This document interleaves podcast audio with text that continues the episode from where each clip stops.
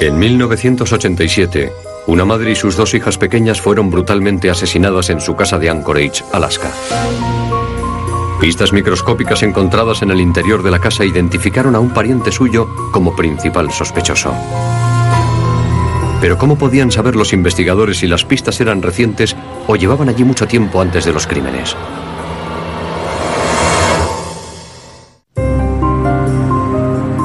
Anchorage, Alaska, está considerada como una de las ciudades más bonitas de los Estados Unidos. Limita a un lado con la cordillera de Alaska y al otro con el Océano Pacífico. Atrae a cientos de miles de turistas al año. La riqueza del Estado había radicado en el negocio del petróleo. Pero en 1980 cayeron los precios del crudo y miles de trabajadores se quedaron sin empleo. Por aquel entonces las cosas no iban bien en la ciudad. Mucha gente tuvo que marcharse porque se quedaron sin trabajo debido a la caída de los precios del petróleo.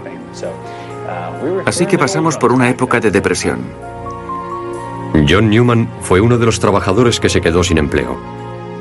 Al no poder encontrar otro puesto en Alaska, se marchó a California con la idea de recibir clases para hacerse cerrajero. Su mujer Nancy se quedó en Anchorage para cuidar de sus dos hijas Melissa de 8 años y Angie de 3. Angie era un querubín, era rubia, monísima, encantadora, absolutamente encantadora. Melissa estaba en esa etapa en la que ya no era una niñita mona, pero tenía todo el potencial para llegar a ser preciosa. Nancy trabajaba de camarera en el restaurante Ginny, muy conocido en Anchorage. Jamás había faltado un solo día al trabajo. Y cuando no se presentó un domingo por la mañana, sus compañeros se preocuparon. La hermana de Nancy, Cheryl, trabajaba con nosotros de camarera y estaban muy, muy unidas. Le pregunté si podía coger el coche y acercarse a casa de Nancy para ver lo que pasaba. Cheryl se fue inmediatamente a casa de Nancy. La puerta de la casa de Nancy estaba cerrada, pero en el interior había una terrible escena de violencia. Nancy estaba en su dormitorio. La habían violado y la habían estrangulado con una funda de almohada. Melissa, de 8 años, había tenido el mismo destino. A Angie, de 3 años, le habían cortado el cuello y había muerto desangrada.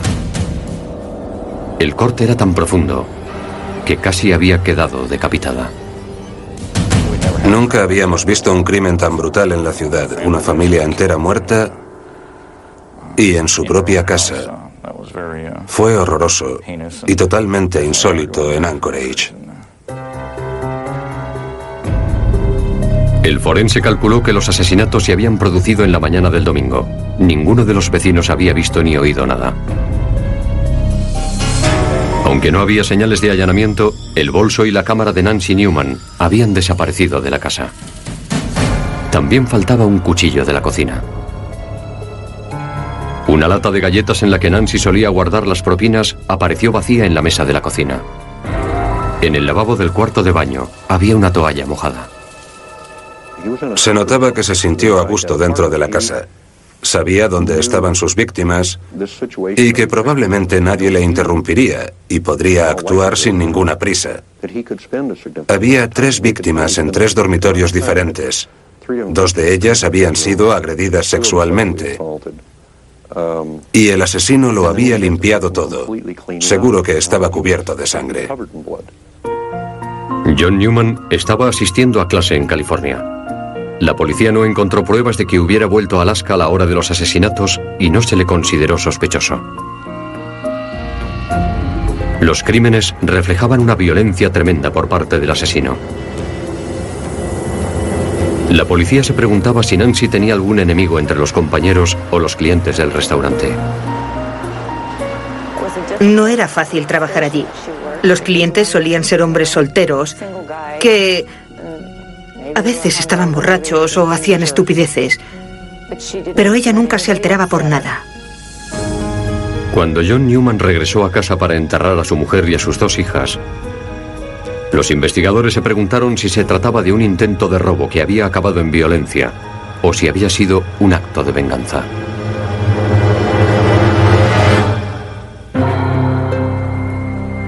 Después de los asesinatos de Nancy Newman y sus dos hijas, Melissa y Angie, los vecinos de Anchorage vivían asustados creyendo que había un asesino en serie suelto. ¿Cómo es que nadie oyó gritar a Nancy? Tuve pesadillas por las noches. Oía gritar a una mujer. Me ocurría nada más dormirme y luego me despertaba y seguía oyendo sus gritos. Pero no sabía qué hacer. No podía hacer nada. Había momentos en los que no sabía si era un sueño o estaba ocurriendo de verdad. ¿Quién podía haber en esta comunidad que cometiera un crimen así, matando a dos niñas pequeñas? Y si no era el marido, ¿quién era? ¿Y seguía suelto por la calle? Eso hizo que mucha gente estuviera realmente aterrorizada. Al no estar forzada la puerta y el largo tiempo que el asesino estuvo en la casa, los investigadores pensaron que este ya había estado allí anteriormente. Este es el peor caso en el que yo he trabajado. De una forma u otra he colaborado en más de 200 investigaciones de homicidio, pero nunca había visto unos crímenes tan atroces como estos. Unas niñas tan pequeñas asesinadas de una forma tan brutal. En la escena del crimen, los investigadores buscaron huellas dactilares, utilizando una técnica llamada la prueba del pegamento. Cuando se calienta el pegamento, los vapores se adhieren al material biológico de la grasa de los dedos y después se utilizan polvos para resaltar la huella.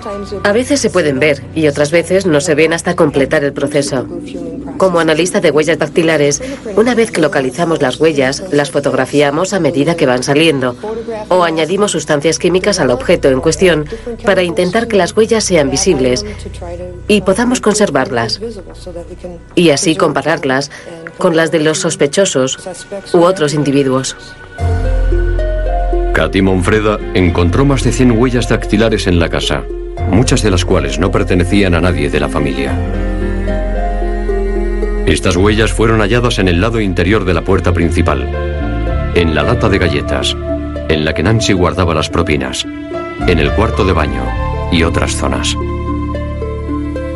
Los investigadores identificaron las huellas como las de Kirby Anthony, un sobrino de la familia Newman. Anthony era un joven sin rumbo de 23 años que recientemente se había trasladado de Idaho a Anchorage. Como necesitaba un sitio para dormir, los Newman le permitieron que se instalara provisionalmente en su casa. Kirby había vivido allí con ellos, le habían dejado quedarse, era un pariente y les daba lástima. Sabían que había tenido problemas, así que tenía razones para estar allí, lo cual dice mucho de las pruebas físicas que se encontraron en la casa. Le ayudaron, le dieron un techo. Yo creo que encajó bien con ellos, aunque más tarde supimos que no se llevaba muy bien con Melissa, la niña de 8 años. Kirby Anthony admitió que vivir en un piso tan reducido con dos niñas pequeñas era difícil. Y dijo a la policía que se fue de allí amistosamente dos semanas antes de los asesinatos. Es más, Kirby Anthony negó tener conocimiento alguno de lo sucedido y dijo que tenía una coartada. Dijo a la policía que el sábado por la noche había estado con unos amigos y que el domingo por la mañana había estado desayunando en una hamburguesería. Además de las huellas dactilares, los investigadores encontraron una gran cantidad de pelo en casi todas las habitaciones de la casa de los Newman. Eran cabellos de una persona blanca y no parecían ser de nadie de la familia. La policía de Anchorage envió los cabellos al FBI en Washington, D.C., con la esperanza de que pudieran arrojar alguna luz sobre la identidad del asesino.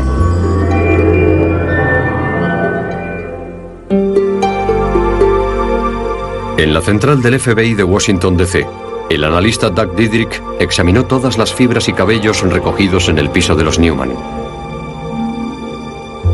Había miles de fibras y cabellos por toda la casa, cosa que no es inusual. Pero Didrik encontró una gran cantidad de pelos en los dormitorios de las víctimas, que eran vello púbico. Es muy fácil distinguir el pelo de la cabeza del vello púbico.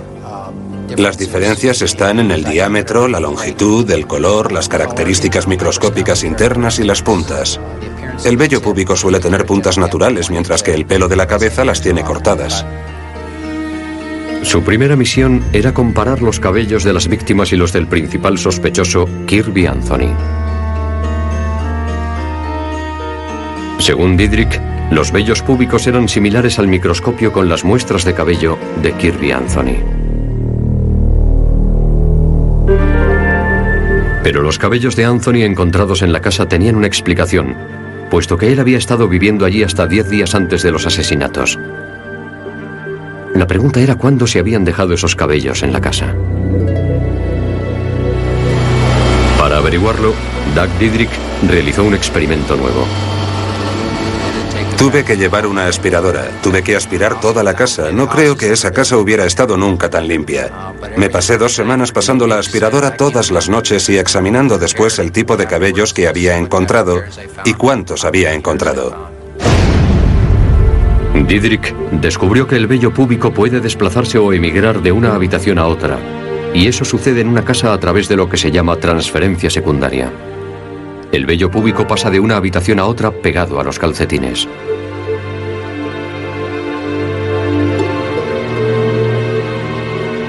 El experimento de Didrik reveló que esas transferencias son limitadas. Muy poco vello púbico emigra de la habitación de un adulto a la habitación de un niño. ¿Cómo se explicaba entonces la gran cantidad de vello púbico de Kirby Anthony en las habitaciones de las niñas? Una explicación era que Anthony podía haber estado desnudo en la habitación de las niñas.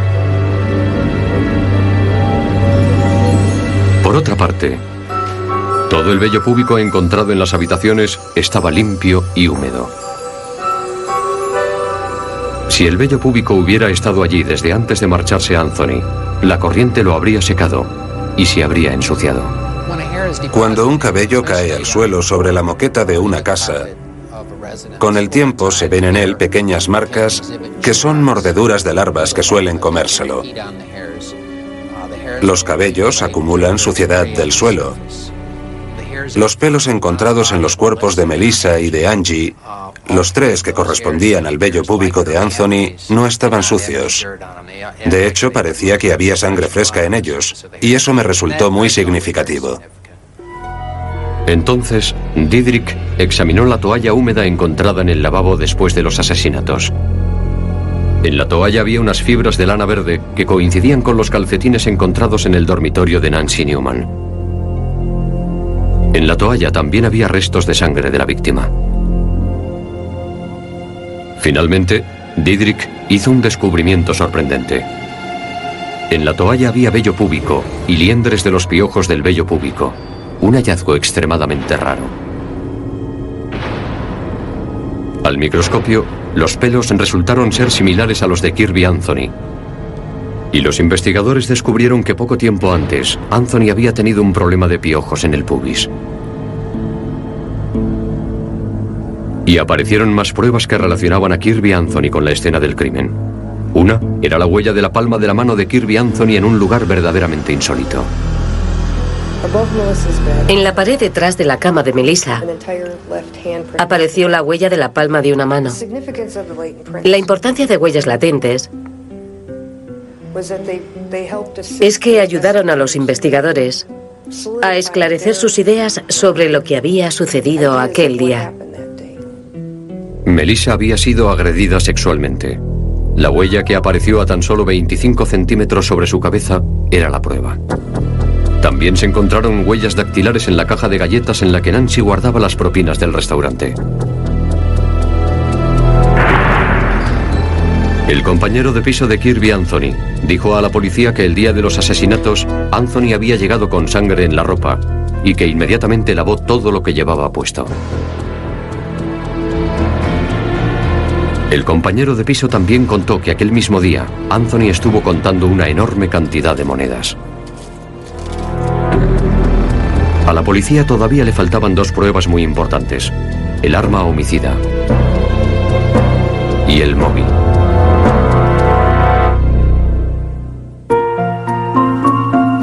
Medida que avanzaba la investigación de los asesinatos de Nancy Newman y sus dos hijas, iban surgiendo más pistas que apuntaban al sobrino de los Newman, Kirby Anthony. Cuando la policía de Anchorage se puso a buscar el móvil, se descubrió que la partida de Kirby Anthony de casa de los Newman no había sido tan amistosa como él había declarado. John Kirby me tiene desesperada. John Newman contó a la policía que su mujer le había llamado a California y que le dijo que Anthony se estaba comportando de una forma inapropiada y que en más de una ocasión había pegado a las niñas. El comportamiento de Kirby era inaceptable. Siempre estaba gritando a las niñas y pegándolas. Nancy y las niñas se sentían incómodas con él. Nancy se lo contó todo a John. Y John le dijo a Nancy que le dijera que se fuera, que le echara de casa. La policía creía que un furioso Kirby Anthony era quien se había instalado en esta casa en estado ruinoso, tan solo diez días antes del asesinato. Los investigadores tenían que examinar una última prueba física. La aspiradora que Nancy Newman utilizaba para limpiar su casa. Un vecino le dijo a la policía que Nancy Newman había estado pasando la aspiradora en su apartamento poco antes de los asesinatos.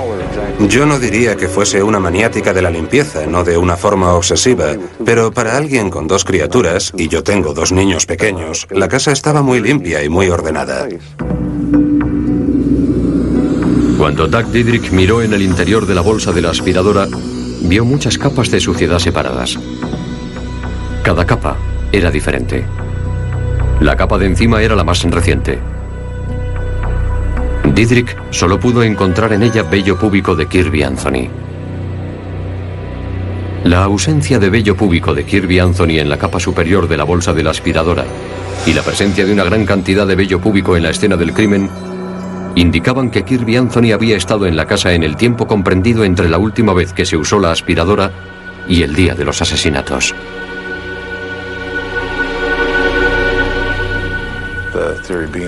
Pensábamos que si teníamos un montón de vello púbico que al microscopio era similar al de Kirby y Anthony encontrado durante nuestra búsqueda de pruebas en la escena del crimen, pero no había vello púbico o muy poco en la aspiradora, se demostraría que esos pelos habían hecho presencia en la casa después de haber pasado la aspiradora cuando se cometieron los asesinatos. Presintiendo que su detención era inminente, Kirby Anthony huyó hacia la frontera canadiense, donde fue arrestado. Si hoy viese a Kirby, le dispararía. Le atropellaría con el coche.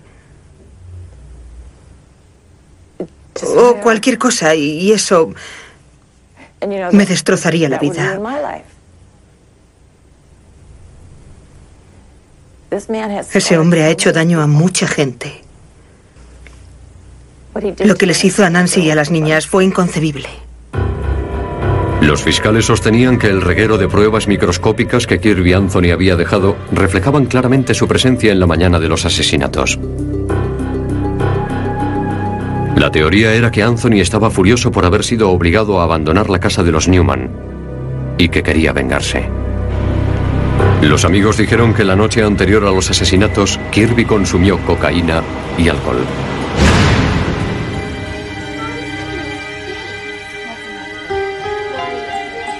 A la mañana siguiente, Anthony se presentó en casa de los Newman. Nancy envió a las niñas a su cuarto. No deberías estar aquí, no eres bienvenido. En un momento determinado, Anthony cogió un cuchillo de la cocina y obligó a Nancy Newman a entrar en su dormitorio.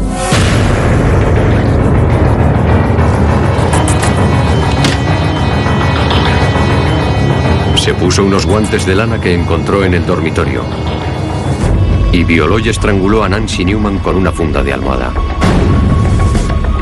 Después, entró en la habitación de Melissa y también la violó y la mató, dejando la huella de la palma de su mano en la pared. Las pruebas indican que Anthony se limpió en el cuarto de baño, dejando en el lavabo una toalla húmeda invadida de piojos de su vello púbico, de fibras de lana verde y de sangre de sus víctimas.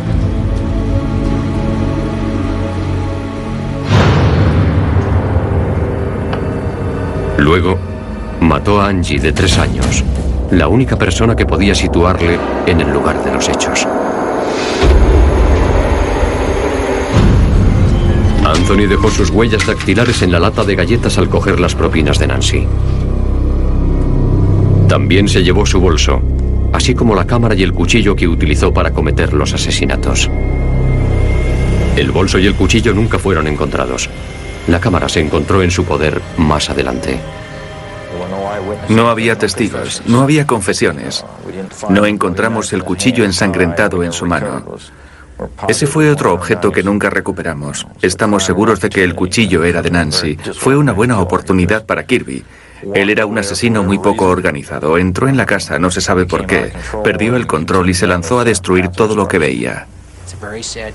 Es un caso muy triste, pero hay que reprimir las emociones, no pensar en la forma brutal en la que fueron asesinadas las niñas y concentrarse en lo que tenemos, porque lo importante es intentar demostrar el valor de las pruebas forenses y obtener el mayor partido de ellas, porque en el otro extremo hay otras personas que son los sospechosos y sus familias. Siempre hay alguien en el otro extremo de un cabello o en el otro extremo de una fibra. En el juicio, Kirby Anthony se declaró inocente y llevó su propia defensa. Su argumento era que la policía le había tendido una trampa, pero no pudo justificar lo de la toalla y la gran cantidad de pruebas que contenía. ¿Tiene usted motivos para dudar que ese no era su vello púbico? No los tengo. Supongo que no fue usted lo bastante cuidadoso con la toalla. No entiendo qué hacía allí esa toalla. La sala estuvo abarrotada de gente todos los días. Mientras estaban esperando a que saliera el juez, Kirby Anthony se volvió a John Newman, que estaba entre el público, y le dijo, Eres un imbécil, John. Y recuerdo que nuestras cámaras captaron la reacción de John.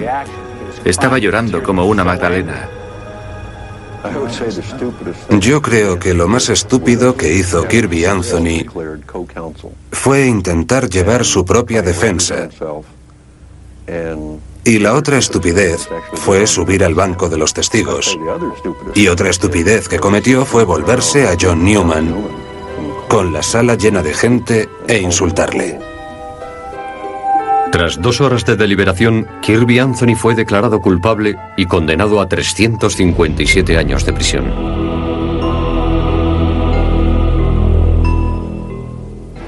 Al detective Mike Grimes le resulta difícil olvidar la indescriptible violencia que acabó con las vidas de una buena madre y sus dos hijas pequeñas. Podemos imaginarnos la escena e intentar entender por qué la gente hace esas cosas, pero nunca podemos entrar en su cabeza. En este caso hubo una motivación sexual. Yo creo que la razón por la que le pidieron que se marchara fue porque algo debió ocurrir entre él y una de las niñas. Yo creo que él estaba resentido. Kirby consumía drogas, especialmente cocaína. Y yo creo que conociendo su personalidad psicopática, alimentada por la cocaína, sufrió un ataque de furia. No entiendo cómo una persona puede tener tanta rabia dentro como para cometer un crimen así. Yo he informado de cientos de asesinatos a lo largo de los años. En este caso, no se puede justificar que alguien tenga tanta furia y rabia acumulada como para hacer eso. No tiene explicación. La cámara de Nancy Newman que se encontró en poder de Kirby Anthony después de los asesinatos contenía fotos de la familia en tiempos felices. Fotos de unas vidas destruidas por un absurdo acto de venganza.